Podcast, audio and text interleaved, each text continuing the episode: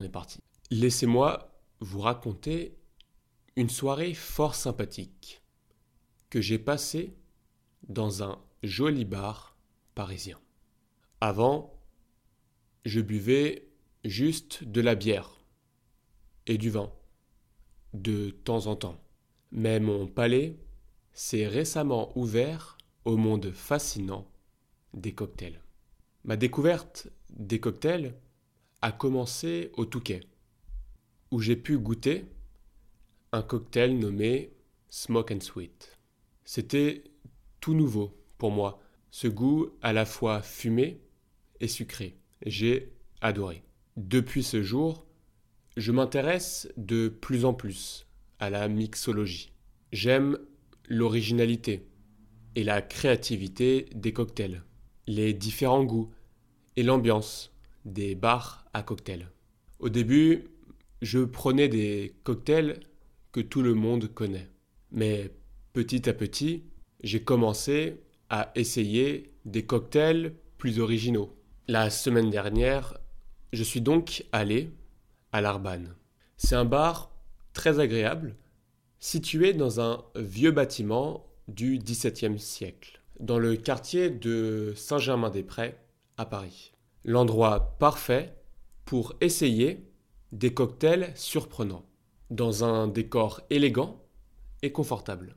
Ils ont beaucoup de choix, des cocktails que le bar a inventés, les cocktails signature, et aussi des cocktails plus classiques. Les noms des cocktails invitent à la curiosité, comme Crosstown Traffic, Terra Incognita et Muti. Ils me font penser à des endroits lointains ou à des souvenirs de vacances. Lollipop me fait penser à quelque chose de sucré, à l'enfance. Ce soir-là, j'ai choisi deux cocktails signature, Black Velvet et Siam.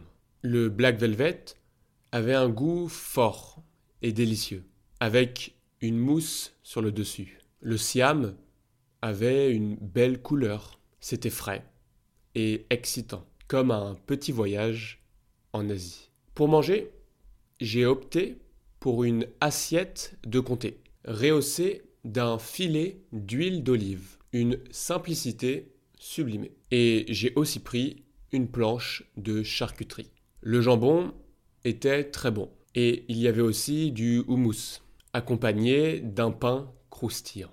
Tout était délicieux. L'Arban, c'est aussi un lieu de rencontre. Ce soir-là, le bar grouillait d'une clientèle internationale. Les discussions animées, les rires partagés, tout contribuait à cette ambiance chaleureuse et accueillante. Le service était impeccable. Le serveur, avec son sourire contagieux et ses conseils avisés, a rendu l'expérience encore plus incroyable.